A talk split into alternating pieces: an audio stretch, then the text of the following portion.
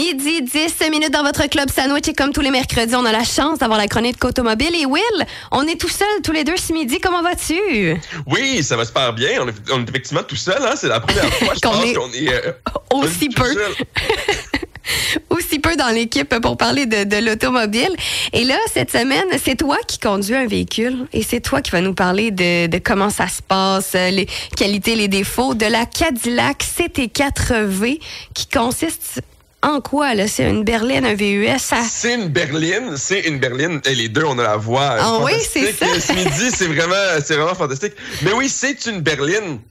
Mais c'est une berline relativement grande, j'ai trouvé. J'ai trouvé qu'il y avait quand même beaucoup d'espace à l'intérieur, euh, beaucoup d'espace dans la valise. Je l'ai pas essayé encore pendant très très longtemps, il faut dire. Puis j'ai pas l'expertise que mon père euh, peut bien avoir pour ce genre de véhicule-là. Mais malgré tout, je suis obligé de dire 325 chevaux de vitesse. Oh, de quand même. Mm-hmm. plutôt. Pour une vitesse de 251 km heure sur piste. J'ai pas été à cette vitesse-là sur l'autoroute, vous aurez compris. C'est un peu dangereux, puis ça coûte cher de ticket. Ah oui, puis ça coûte cher de gaz aussi ces temps-ci, hein? Mhm. Donc, euh, 325 chevaux, ça se ressent. Honnêtement, ça se ressent. Là, même quand tu pars à un stop, euh, puis tu, tu fais juste accélérer pour aller jusqu'à 50 dans une zone résidentielle, ça se sent. 380 livres-pieds de couple. Personnellement, je la trouve plutôt jolie. Euh, je sais que toi, tu me disais il y a quelques secondes que tu avais l'idée d'une Cadillac un peu papy. Ouais, un gros bateau. Ça sonne bateau, je trouve. c'est vraiment très long, très large, quatre portes. C'est vraiment comme une, une grosse là, voiture là, qui prend la C'est place. quand même, c'est quand même plus gros que je dirais beaucoup d'autres voitures. Là, c'est pas la Mitsubishi, Mitsubishi Mirage qu'avait ma blonde là. Euh, donc, ah, mais en fait, c'est plus sportif que vraiment gros véhicule. On parle de la série V, comme tu le dis, c'est la 7 et 4 V. C'est un peu la série de performance de Cadillac, en fait. C'est inspiré de Cadillac Racing. C'est un peu l'équivalent du N chez Hyundai, où on avait déjà parlé à Oui. l'émission du Kona N, puis de l'Elantra N. C'est le même principe, mais chez les Cadillac. En fait, en fait le- le- la série V, ça va être la raison pour laquelle c'est 325 chevaux. Et il y a même une version qui s'appelle la version Blackwing, qui va jusqu'à 472 chevaux Oh, de quand même. puissance. Mhm. Ce n'est pas celle que j'ai, malheureusement. Ah, la Euh, semaine prochaine. Il me semble, en fait. Euh, je dis ça, mais c'est sûr que je vais recevoir un appel de mon père après, puis il va me dire Non, mais là, là, telle chose, là, t'as pas de fiche technique, là, mais c'est pas grave. Il est en mais en- vacances, là. Il est en vacances, là. Il Ben peut oui, prendre un break.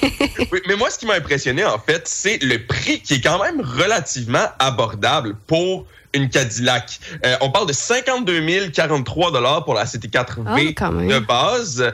Euh, en fait, non, même euh, 50 448 dollars plutôt euh, et 67 748 pour la CT4V Blackwing qui est encore plus puissante. Il me semble que c'est pas si cher que ça quand on s'imagine une Cadillac. 50 448 de base, là, on s'entend, là, il n'y a rien, là. Mais quand même, ça me semble relativement raisonnable. C'est comme un peu le, prix de base d'une voiture plus luxueuse. Tu sais, souvent, les, si on compare à une Audi, là, les prix, ça va commencer à 60 quelques mille dollars. Puis plus on ajoute d'accessoires et de, de, de fonctions dans le véhicule, on va, on va, on va pouvoir comme avoir euh, un prix plus élevé. Mais si ça top à 60 000 pour une Cadillac full équipe, ça, ça fait quand même du sens. Puis c'est performant aussi. Comme on disait la semaine dernière, Cadillac est un peu en train d'essayer de Oui. raviver son ça. image. De rajeunir sa, sa, sa- ses acheteurs.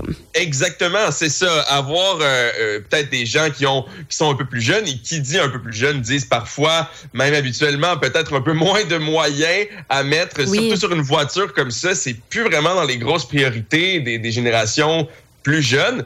C'est vers ça que s'est tourné Cadillac. Sûr que la CT4V, c'est pas nécessairement un modèle qui, est nouveau euh, de cette année. là. Puis elle a pas non plus le, logo à l'avant est pas gris comme celle qu'on avait parlé la semaine dernière, qui est vraiment faite pour aller chercher une autre classe de, euh, de clients. C'est pas exactement la même chose avec la CT4 série V, mais on voit quand même qu'on n'est plus dans les justement les stéréotypes de, de voitures de papy. Là.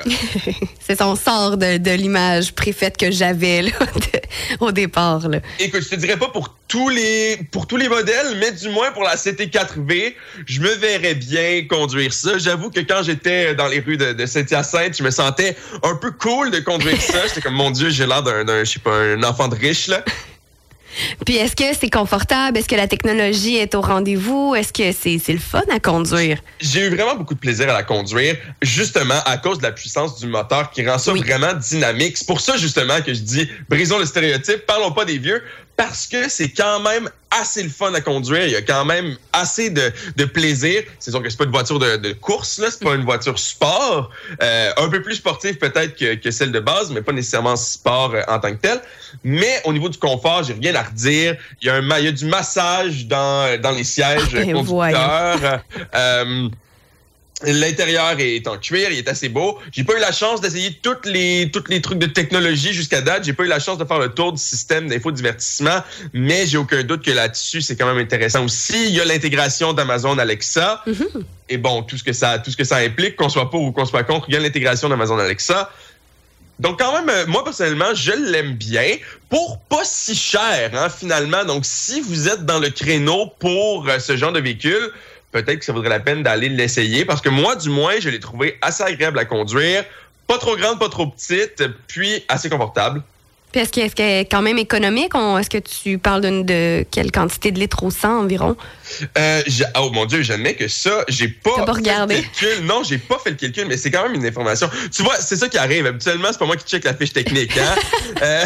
Non, mais ça, moi, souvent, euh, par habitude, je le regarde, ma consommation d'essence dans mon véhicule, même si je l'ai depuis trois ans. Là, fait que ça, ça, se peut, mais comme. J'avoue que j'ai pas, j'ai, pas regardé, mais ça se trouve très, très facilement. Il n'y a pas de problème. Je vais te revenir avec ça d'ici la fin de la chronique sans problème. Puis là, tu voulais également nous parler d'un véhicule lunaire GM avec des pneus Goodyear. Ça ressemble à quoi? Ça semble un peu spécial, sorti de l'espace, là, dit de même, là, mais ça consiste à quoi?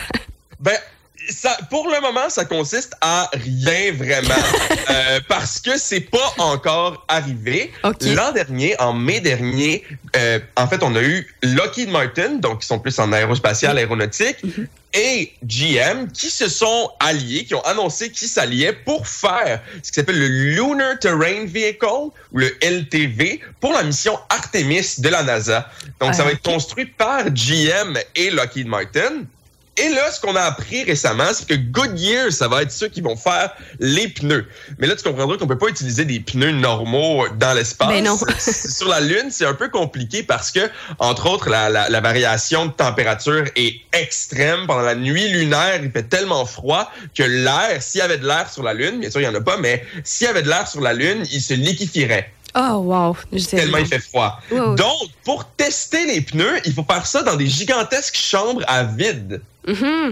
Tester le véhicule parce que s'il y a de l'air dedans, ben justement, il va se liquéfier ici sur Terre. Donc, c'est vraiment plein de petits facteurs comme ça qui font que c'est très, très différent de concevoir un pneu pour un véhicule normal. Aussi, le sable lunaire, justement, vu qu'il n'y a pas d'air, en fait, il n'y a pas d'érosion sur la Lune parce qu'il bouge pas. Non, c'est Donc, nous, ici, le sable, c'est doux parce que ça a passé des milliers d'années, sinon même plus, à se frotter l'un sur l'autre pour devenir un peu rond, un peu plus, justement, lisse. Mm-hmm. Mais là, sur la Lune, tous les morceaux de sable sont pointus et coupants. Ah, ah, ben ça prend un pneu qui ne perce pas première des choses s'il veut continuer à avancer, tu sais.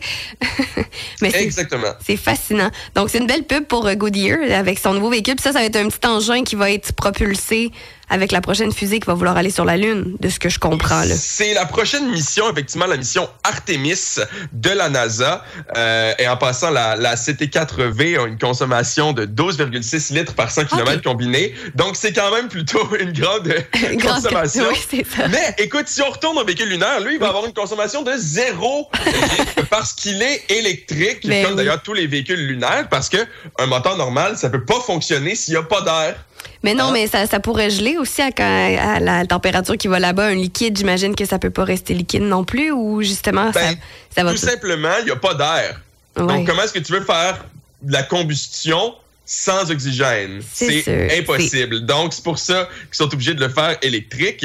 Et en fait, ce que Goodyear va faire, c'est qu'ils vont simplement faire un pneu sans air fait en métal. OK. Parce que justement, le caoutchouc, ça pourrait pas fonctionner, ça s'userait trop rapidement. Et le but ultime, c'est de commercialiser ces trajets-là sur la Lune. Donc, on enverrait les véhicules lunaires avec la mission de la NASA, mais ensuite, ce serait pas que la NASA qui les contrôlerait. Ce serait éventuellement vendu à des compagnies privées qui pourraient aller faire de l'exploration lunaire, de la recherche lunaire avec les véhicules propriétaires de Goodyear, ben, entre autres par Goodyear, mais surtout Lockheed Martin mhm. et GM avec les pneus Goodyear. Donc, euh, c'est un petit peu ça le but, c'est de démocratiser, commercialiser l'espace éventuellement. Encore une fois, peu importe qu'on peut penser de commercialiser l'espace, mais quand même, c'est ça le but ultime. Et le but, en fait, surtout d'avoir des pneus qui vont pouvoir durer des années à long terme, parce que tu comprendras que d'aller au garage sur la Lune, c'est un peu plus compliqué. c'est plus long aussi d'avoir un rendez-vous. C'est rare que tu peux l'avoir dans la journée même. Oui, c'est sur les garagistes lunaires, hein, on fait pas confiance à ça. c'est difficile sur Terre des fois, j'imagine pas dans l'espace.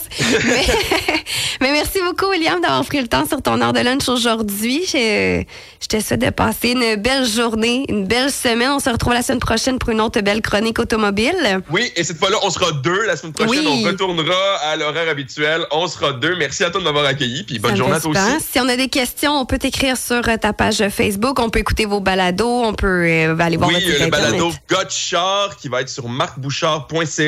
Les pages Facebook, bien, bien sûr, moi, c'est William Bouchard, mais mon co-animateur habituel, Marc Bouchard, répond aux questions de façon probablement plus adéquate que moi seul sur les voitures. Vous pouvez aussi m'entendre sur Radio Acton le mardi à 17h15. C'est Bye Bye Boulot. Maintenant, je le sais. Avec, Olivier Oui, c'est ça pour la chronique jeux vidéo. Justement, elle est en ligne, la chronique, si vous voulez aller l'écouter, si vous l'avez manqué hier. Merci, Will. Bonne semaine, bon après-midi. On poursuit en musique de notre côté. Voici Nadia Waltz et Amour illusoire.